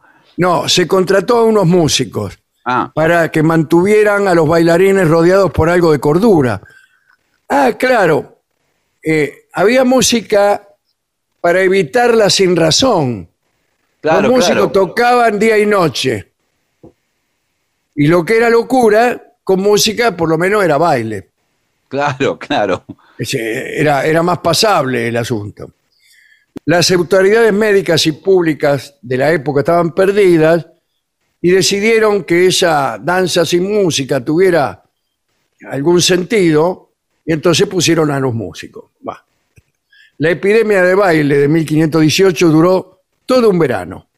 A mediados de septiembre, estamos hablando del hemisferio norte, eh, tan rápido como vino, se fue. Al día de hoy, la epidemia de baile de 1518 sigue siendo un misterio para antropólogos e historiadores. Algunos de los especialistas de la época afirmaban que las causas de la epidemia eran esotéricas. Malos espíritus, influencias astrales que perjudicaban a los miserables bailarines. Otros dicen que las causas de la epidemia eran más tontas de lo que se pensaban. Muchos científicos creen que pudo deberse a la ingesta del hongo cornezuelo. ¿Cómo le va? Sí. Que crece en el centeno, que tiene efectos parecidos a los del ácido lisérgico. Esta teoría, para algunos, es poco probable porque si bien es verdad lo de las propiedades alucinatorias, parece que este hongo dificulta el movimiento más que auspiciarlo. Otros decían que se trataba de herejes, miembros de algún culto secreto satanoide. Se especuló que bailaban como parte de algún ritual, en fin. Es que en realidad los bailarines no querían bailar. La mayoría de las crónicas señalan que estaban asustados, que pedían ayuda, que se mostraban afligidos y miserables. La teoría más acertada parece ser la del historiador John Waller, que señala un episodio de histeria colectiva, como el que se viviera más tarde en Salem durante los juicios a las brujas. Parece que muchos de los participantes de la manía del baile estaban, vamos, psicológicamente perturbados. Pero también es probable que algunos hayan tomado parte en el asunto por miedo a quedarse solos, fuera de la multitud ansante, o simplemente queriendo copiar a todos los demás. Las fuentes coinciden en que la coreomanía era una de las formas más tempranas de histeria colectiva y lo describen como una epidemia psíquica provocada en tiempos particularmente difíciles. Pero bueno, eh, fueron muchos los episodios de coreomanía. Citemos algunos, así nomás al paso. En la Nochebuena del año 1021, 18 personas comenzaron a bailar en la puerta de una iglesia en Kolvik, un pequeño pueblo de Sajonia. El sacerdote, incapaz de seguir con su sermón por culpa del bailongo, salió y los mandó a callar. Los bailarines, en, en lugar de callar, no estaban bailando, no estaban hablando. Siguieron bailando alrededor del sacerdote y siguieron haciéndolo durante 10 días. Otra. En 1247, una epidemia parecida ocurrió en Erfurt, también en Alemania. Aquí los bailarines empezaron a danzar sobre un puente y el puente se vino abajo. 200 personas ahogadas. Y los que se caían al agua seguían bailando. Bueno, Bueno, los pocos que se salvaron fueron incapaces de explicar por qué habían empezado a bailar. Para terminar, digamos que hubo otras epidemias raras, no solo de baile. Digamos algo acerca de la epidemia de risa, de Tangañica, como se llamaba entonces Tanzania. Esto fue hace poco, 1962 sí. un brote de histeria colectiva ocurrida cerca de la aldea de Cayaya. Si usted cree que Cayaya es agua, bueno, en la costa occidental del lago Victoria, cerca de la frontera con Kenia. La epidemia de risa comenzó el 30 de enero del 62 en una escuela para niñas en Cayaya. Empezó con tres muchachas, se expandió por toda la escuela y llegó a afectar a 95 de las 159 alumnas, alumnas de entre 12 y 18. Los síntomas tuvieron una duración de 16 días. El cuerpo docente no se vio afectado, pero informó que las estudiantes eran incapaces de parar las carcajadas. La escuela se vio obligada a cerrar porque las carcajadas eran imposibles de detener. Después de que la escuela cerrara y las alumnas fueran enviadas a sus casas, la epidemia se extendió a Nshamba, un pueblo que hospedaba a varias de las chicas. En abril y mayo, 217 personas tuvieron ataques de risa en el pueblo. La mayoría eran niños en edad escolar y adultos jóvenes. ¿Si de qué se va a reír un viejo? Bueno, la escuela de Cayaya reabrió, pero volvió a cerrar, porque las risas volvieron. La epidemia se propagó a la escuela media para mujeres de Ramayenie, cerca de Bukova, donde afectó a 47 muchachas. Otro brote tuvo lugar en Kangiangereka ¿eh? y dos escuelas infantiles fueron cerradas. Estas epidemias hicieron que miles de personas se rieran continuamente durante meses. Un año después de su inicio, el fenómeno se extinguió. En total cerraron 14 escuelas y 1.200 estudiantes se vieron afectados. Nunca se comprendieron las razones. Una muchacha dijo que solo recuerda haber estado muy contenta. Bueno, Bueno, linda, linda sí. charla esta.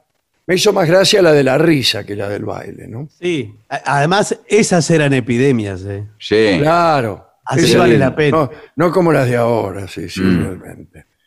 Supongo que tendría, ¿no? Los que están a favor, los que están en contra. Claro, sí. Bueno, Y fíjese ¿Con qué que podemos- también, con eh, qué tango también podemos se- ilust- ¿Cómo? También Perdón. cerraban las escuelas, ¿no? también cerraron las escuelas, sí, es verdad. bueno, fantástico. Vamos a escuchar el tango que se llama Risa Loca. Sí, está muy para bien. ilustrar este, estos episodios. Horacio Salgán, Waldo de Lío.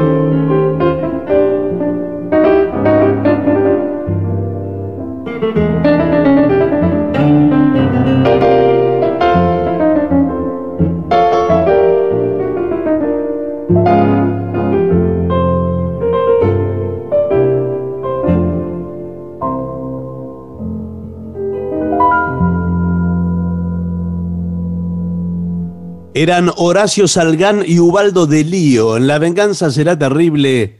Risa loca. Adunlam, la Asociación de los Docentes de la Universidad Nacional de La Matanza. Una organización creada con un solo y claro compromiso, defender la Universidad Nacional, pública, gratuita y de calidad. AM750. Ahora operar con cheques puede ser más cómodo. Llegó eCheck Credit Cop, un medio de pago completamente electrónico con el que podés emitir, endosar, depositar y descontar. Banco Credit Cop Cooperativo. La banca solidaria. Cartera comercial. Más información en www.bancocreditcop.com. AM750. AM750. Objetivos. Pero no imparciales. Pero no imparciales.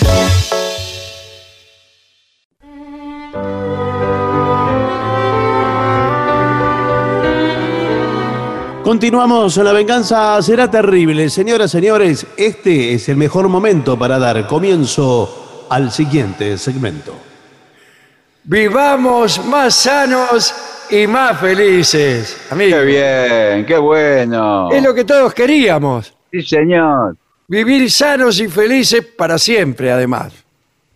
Bueno, aquí hay una serie de consejos eh, de la clínica eh, Ya Wellness. Ah, bueno, bueno, bueno. Muy Bueno. bien. Vamos a ver. Primer consejo. Creemos, en el sentido de crear, ¿no? De- Sí.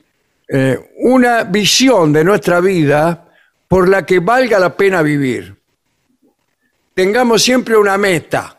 Meta Sí, esto, meta aquello. No, señor, una meta de, por ejemplo, me, me voy a recibir de ingeniero. Claro, para saber hacia dónde vamos y cómo avanzamos en esa dirección. Ahora, eh, si usted me pone el ejemplo de ingeniero, no sé si me da tanta gana Bueno, de, vi- de vivir feliz haciendo fuerza para volverme ingeniero. Bueno, pero pongamos por caso, yo eh, me quiero hacer mochilero y mi sueño es hacer cumbre en Sierra de la Ventana. ¿Hacer qué? ¿Un cumple? Hacer cumbre, cumbre. Ah, hacer cumbre. escalar No sé Sierra de la quiere decir Ventana. hacer cumbre. Esa no la tengo. Es subirse. A lo Claro, Ah, llegar hasta la- arriba de alguien. claro, no, llegar a, de una a- Dice montaña, cumbre en la hermana de fulano.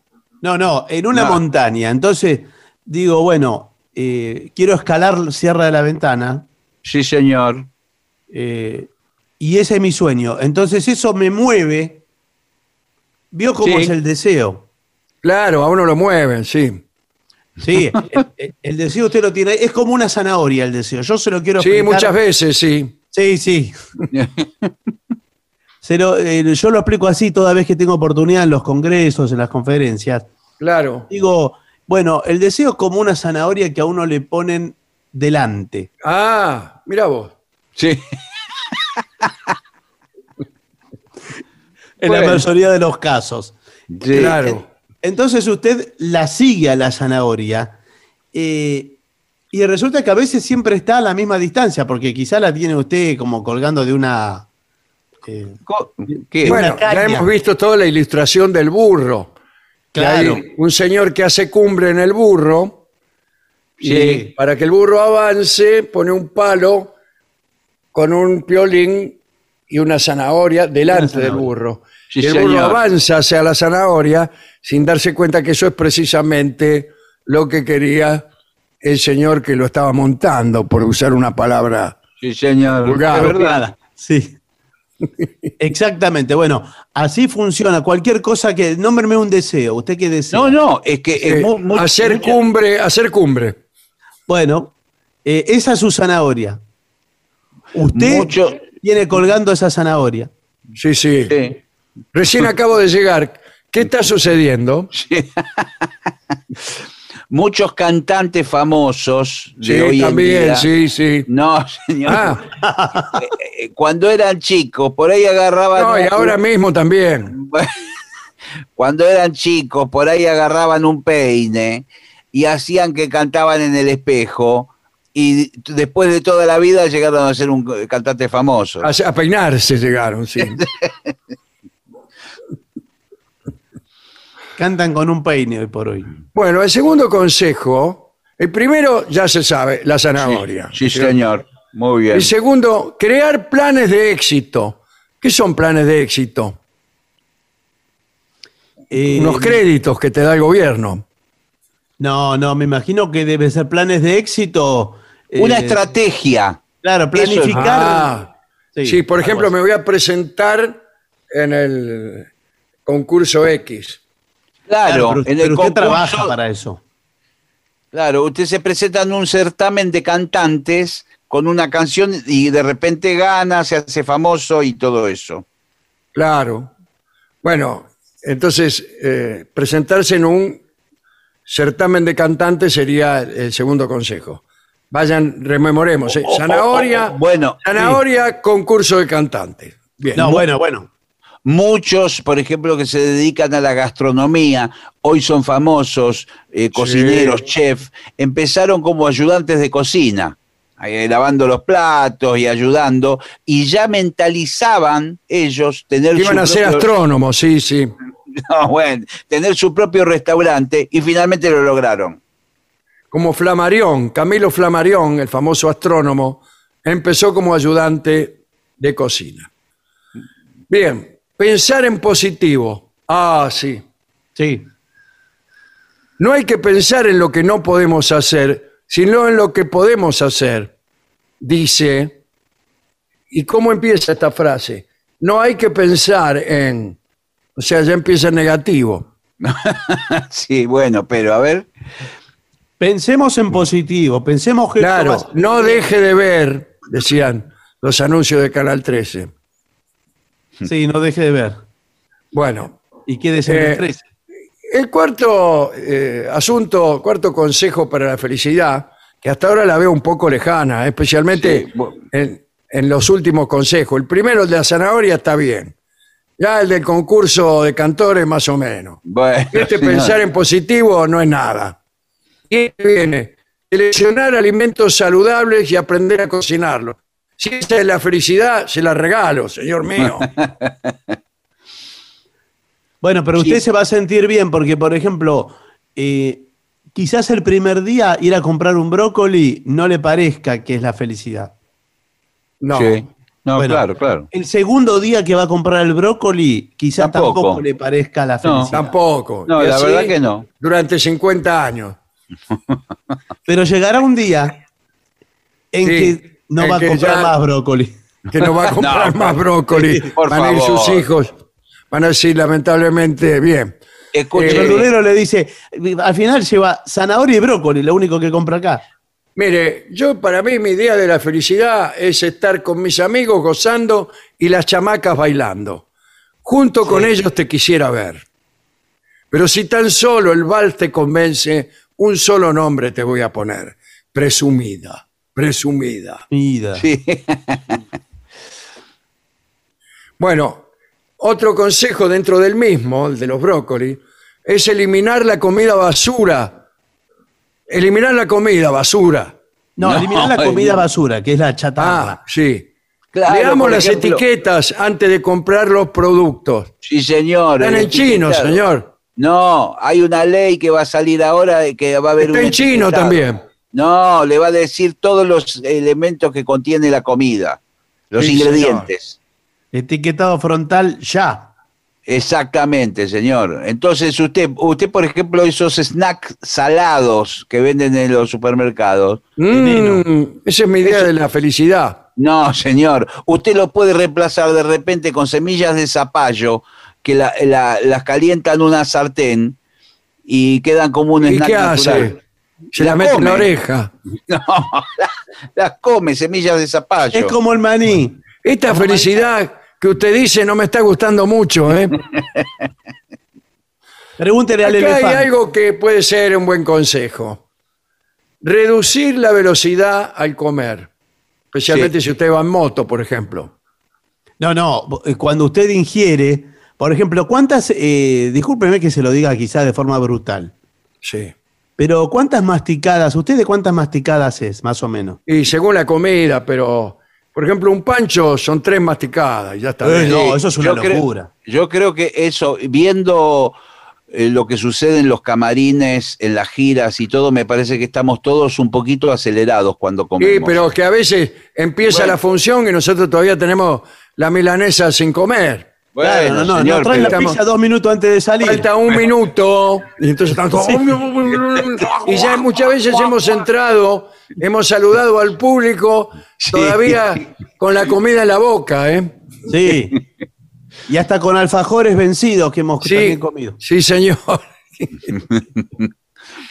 Comer despacio, dijo Ignacio, Sí. y apreciar las texturas y sabores Claro. No solo contribuye a nuestra felicidad, sino que mejora el funcionamiento de nuestro aparato digestivo. El el aparato. digestivo, Sí. si te funciona bien, sos, sos feliz. Si te funciona bien el aparato. ¿Usted sabe que el aparato digestivo, Sí. eh, esto quizás es tema para otro programa, pero Sí, a me parece de los mejores aparatos eh, del cuerpo humano, Sí. porque están muy claros, es muy bien explicado para un niño. Por acá entra, por acá sale. Claro. Está perfecto. No como otros. Y además le digo una cosa, está tan bien diseñado que dura 80, 90, 100 años un aparato digestivo de un ser humano. Y usted, por ejemplo, va a la gomería y compra una goma y le dura 10 años O dos meses. o dos meses. Y con la última tecnología está hecha. Mire lo que dura el aparato digestivo. Sí. Ese- eso lo que quiere decir es que somos una máquina perfecta. Aquí Sí, donde me señor. ve, yo soy una máquina perfecta. Sí, señor. Bueno, pero usted, por ejemplo. Especialmente mi aparato digestivo. Bueno, Sí. bueno. Parece diseñado por la NASA. Usted ve una lámina del aparato digestivo Sí. eh, y, Tengo eh, una que. Sí. Y la entiende, la entiende perfectamente, sin que Sí. se la expliquen. Mirá. Ahora ve una lámina del. Porque, eh, este, del- la entiendo porque está señalado. Bueno, sí. Sí. Con una rayita dice. eh, por ejemplo, qué sé yo. Estómago. Sí, está muy bien. píloro, El píloro. El píloro, muy bien. Bueno. Pero eso, eso lo, eh, lo entiende, entiende el proceso sin que se lo expliquen. En Intestino delgado. Sí, sí. Sí, pero si usted ve una lámina del eh, sistema respiratorio, no se entiende sin que se lo expliquen. No, no se entiende nada, no. No se Y, entiende. y el aparato circulatorio ni hablar. Y bueno, entonces, Bueno, hacer algo de deporte cada día. Sí, Bueno. eso está muy bien. Dice que eh, el deportista genera endorfinas, también conocida como la hormona, la hermana, perdón, la Ah. hermana de la felicidad. No, señor, la ¿Qué hormona. decir esto, doctor? la hormona de la felicidad, porque es verdad que el movimiento físico, Sí. Pone en Le da acción. felicidad muchas veces, no siempre. bueno, no, no, sí. El, el solo movimiento pone, eh, eh, se le mueven todas las endorfinas que usted tiene. Usted, Y no, ejemplo, se puede comprar endorfina en la farmacia para No, no, porque tener que tiene- andar. Si le pido que me la traiga. No, pero no, escúcheme. Usted cuando se pone, por ejemplo, a caminar en una cinta, Sí. eh, los primeros 5 o 10 minutos se pregunta por qué, por qué estoy haciendo esto, esto no me gusta. Y en, en un determinado momento, supongamos a los 10 minutos, empieza Se a baja. sentirse- No, se empieza a sentir bien, empieza a disfrutar. Eso es como la del tipo del brócoli, me parece. Sí. Hay unas cintas de correr que vienen con una zanahoria adelante para que siga Sí, caminando. también. Bueno, después está la meditación. Sí. ¿Qué es la meditación? Porque yo cada vez que digo meditar, me imagino un tipo que está en un sillón así, pensando, qué barbaridad, ¿de dónde vamos, para dónde venimos? No, no, es todo lo contrario. Es lo contrario. Meditar es no pensar en nada, tener la cabeza vacía. Mirá vos. Entonces, eso ya está. Es fácil. No crea, no crea. El experto Kenneth Pranch sugiere algo así como este, eh, eh, repetir un mantra. Sí, pues eso puede Esa ser. es una forma, es una forma. una forma. Estoy muy agradecido por todas las cosas maravillosas de mi vida. No tengo ninguna queja. Y así. Uh, eso tendrían que hacerlo No. mucho. No, pero el mantra se caracteriza porque son sonidos que no tienen significado. Eso no es un mantra. No, sí, tienen. A veces los mantras son también rezos. Pero son los sutras, eso. El, el sutra sí tiene sentido. El mantra es. Ese es el Kama Sutra el que dice usted. El mantra sutra. Los mantras son incluso máquinas de rezar. Bien. Eh, desconectar de vez en cuando. Claro. ¿Qué, qué quiere que desconecte? Usted se tiene que desconectar. En vez de llegar no a la- estoy conectado a nada, señor. Sí, en señor, vez de- ya sé. en Se vez hace de una poner- escapada, por ejemplo, eh, un día dice, hoy, hoy corto todo, cuelgo todo, me voy a Varadero. Sí, claro. Varadero Chacarita. Me voy a pescar a Varadero. Y listo. Y, Y no chao. hago- no hago el programa, nada. Ni siquiera prende el celular, nada, nada, solamente con la caña de pescar. Mañana, mañana cuelgo todo Sí, y me voy a, a Zárate. a sí, pescar. a- a pescar también. Todo lo que da También. felicidad eh, no me gusta. Ni el brócoli, ni la pesca. Y bueno, así está. Sí. Bueno, eh, después, pase tiempo en la naturaleza. Siéntese en un jardín, o debajo de un árbol, o arriba de un hormiguero. Sienta el viento en su piel, los olores que le rodean. Sí, Sí, yo señor. soy tan feliz hoy, me voy a, me voy a oler. Me voy a oler por ahí, vieja. Bueno, por ejemplo, el aroma vio cuando eh, recién se larga a llover. Sí, qué La lindo. tierra mojada. Cuando te agarran, eh, sí, en, el- en la calle, sin paraguas. El Qué aroma olor, de ¿eh? la tierra mojada. De... ¿Qué otro aroma le gusta de la naturaleza? Ninguno. Crear un hogar sano. Tener la casa ordenada. Eso sí barrer, es Todo eso, barrer, fregar. Bueno, extraordinario. Y, ay, como regalo, pasarlo bien. Sí. Sí. voy a pasar bien haciendo todas estas cosas de porquería. Pasarlo bien. Divertirse y disfrutar lo que le acabo de decir yo. Sí. Con mis amigos gozando y las chamacas bailando. No, pero usted puede disfrutar eh, pasando una franela. Ahí puede ser, pues, que conversemos. Bueno, bueno, señores, sí. Hay gente que disfruta pasándole la franela a la trompeta. Sí, sí, Sí. señor. A, a mí me gusta, justamente. A la eso. trompito. Sí, Limpiarlo claro, cada uno puede Limpiarlo. disfrutar. Usted tiene que descubrir qué lo hace disfrutar y ya. Y bueno, entonces, ¿para qué me da tantos consejos? Ya estuve comiendo brócoli, zanahoria, barriendo, desconectándome, oliendo, sentado Semilla en un hormiguero. ¿Con qué ventaja? Y bueno, pero ahora ya se dio cuenta de, de lo que le gusta, Eh, que lo hace feliz. eh, hay que buscar, ¿sabe qué? Quiero- Creo yo que hay que buscar por otro lado. Hay que buscar, todos tenemos que buscar por otro lado. Y el otro lado es justamente eso, el otro. El otro. El otro. Para buscar no solo la felicidad, sino la solución a un montón de problemas que parecen insalvables un montón de enigmas políticos y filosóficos. Hay que pensar en el otro. La solución está en conectarse con el otro. Si no aprendemos un poco de comunión, como decía yo el otro día, de Sí. misericordia, de conmiseración, de piedad, de renunciamiento, de generosidad.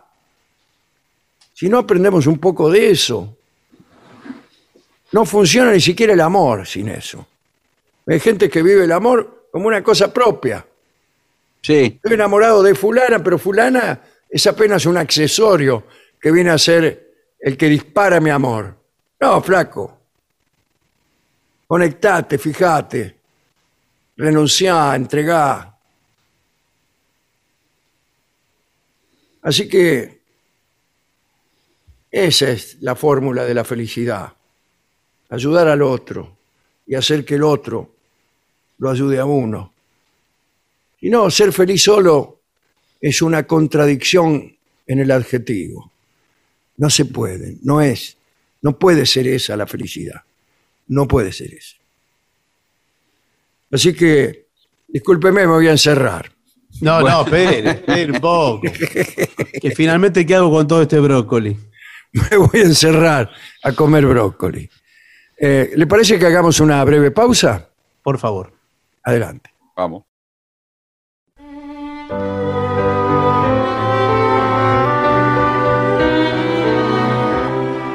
Continuamos en La Venganza Será Terrible por las 7.50 y es el momento musical de la noche, es eh, jueves y por lo tanto supongo que ya estarán en línea los integrantes del trío sin nombre, Manuel Moreira, Martín Caco Dolina y el licenciado pentacadémico Ale Dolina. Ale Dolina. Buenas noches.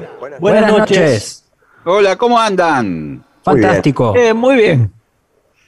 ¿Qué Bueno. tal amigos? ¿Qué sorpresa musical han traído? Bueno, hoy tenemos un estreno de canción, pero no de artista, aunque Ajá. hemos hecho muy pocas y, y de hecho hicimos una antes que esta y, y recientemente. Estamos hablando de una canción de Bill Withers. Sí, Bill Withers, gran eh, compositor, ¿eh? Sí, Muy bueno. Sí. Muy, muy bueno. Sí, sí, Nosotros sí. habíamos hecho hace poco Ain't No Sunshine. Pero sí, hoy- señor. Claro, claro que sí. ¿Qué canción vamos a hacer, Manuel? La canción se llama Grandma's Hands, Las manos de la abuela. la mano de la abuela. Oh, Sí. Creo que la conozco. No, señor. De- eh, me parece que es de Peteco Carabajal. No, señor. La mano de mi abuela, la, la, la, la, la, la. Claro, y cuenta cómo lavaban, cómo barrían la Sí, cocina y sí, las- las tareas domésticas. Es muy machista, me parece, la canción. Sí. No, eh, no. Creo que no. No, es, es- es- No, no, no, la de Peteco es las manos de mi madre. Claro. No, hermano de mi madre es un bar que cantaba Roberto Rufino. Mire usted.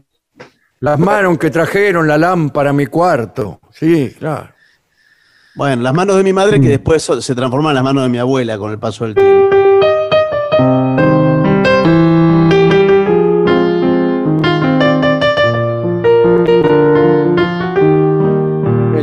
Esa, es las manos de mi madre. Bueno, Bueno, ¿y esa, esa es ahora? precisamente, esa canción no es la que vamos a hacer Esa ahora. no es. No, No Espero es. que no. Ni la canción ni las manos. no. Eh, y la canción es para eh, Moira, pedido de WhatsApp. Bueno. Bien.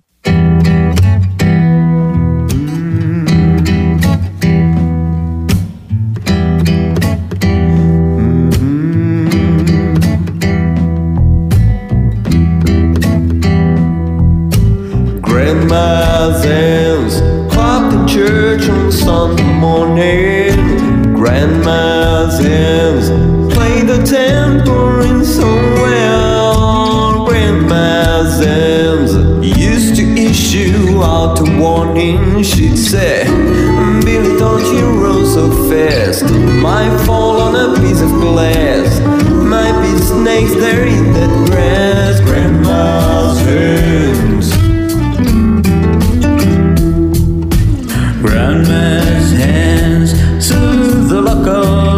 Onward mother. Grandma's hands used to ache sometimes and swell. Grandma's hands used to lick her face and tell her she's sick. Baby, grandma understands that you really love that man. Put yourself in Jesus' hands, grandma's hands. Grandma's hands used to hand me piece of candy. Grandma's hands pick me up each time I feel. Grandma's hands, boy, they really came handy. She'd say, Nancy, don't you eat that boy. What you want just back it for? He didn't drive no apple coat, but I don't have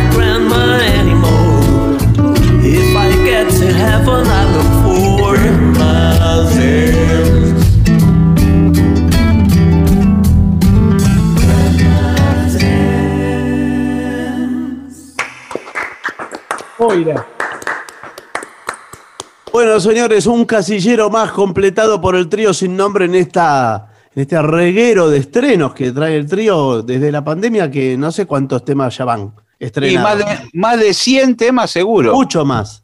Este Eh, año no sé, perdí la cuenta completamente. No, digo de la pandemia entera. Tiene que Ah, hacer no, de y la pandemia. 200 Sí. por abajo de las patas.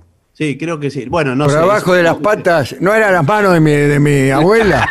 La mano de su abuela por abajo de la Por abajo de la pata de mi abuela. Por ¿Qué favor. clase de canciones cantan ustedes, señor? Por favor. Eh, Por debajo. Por debajo de la pata de la. Bueno, mire, antes de que nos levanten el programa, porque estamos medio ajustados de tiempo, Sí, por favor. pasar, eh, al maestro Gansé, ¿le parece? Al sordito. Bueno, chau.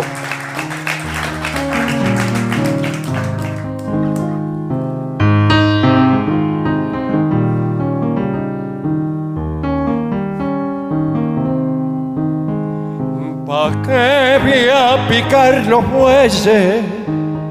¿Pa' qué? ¿Pa' qué? Si a mí no me espera nadie, ¿pa' qué? ¿Pa' qué?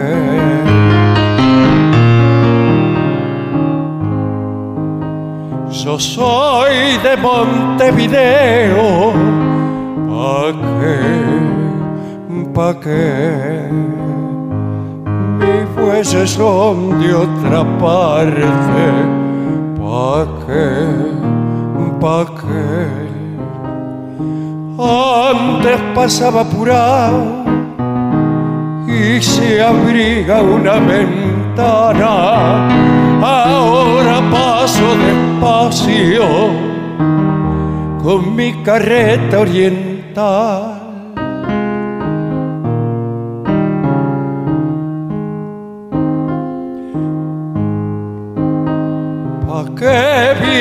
Picar los bueyes si a mí no me espera nadie? ¿Pa' qué? ¿Pa' qué? Qué lindo, maestro.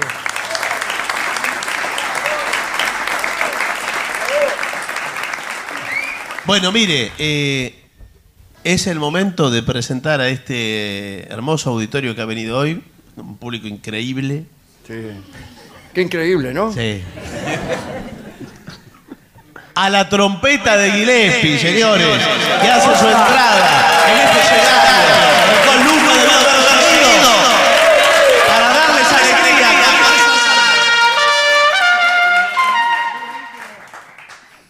Ah, veo que está muy preparado. Freddy Freeloader. Ah, ok, Fred Freeloader. Un blues de Miles Davis. Si bemol mayor. Ok. Vamos. Un, dos, tres y.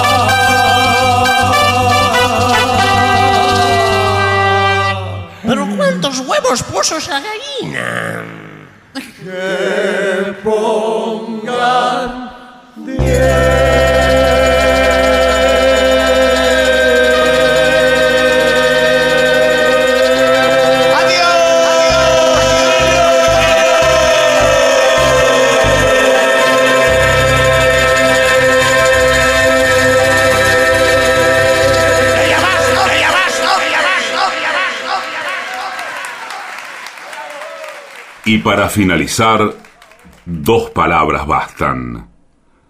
Gracias.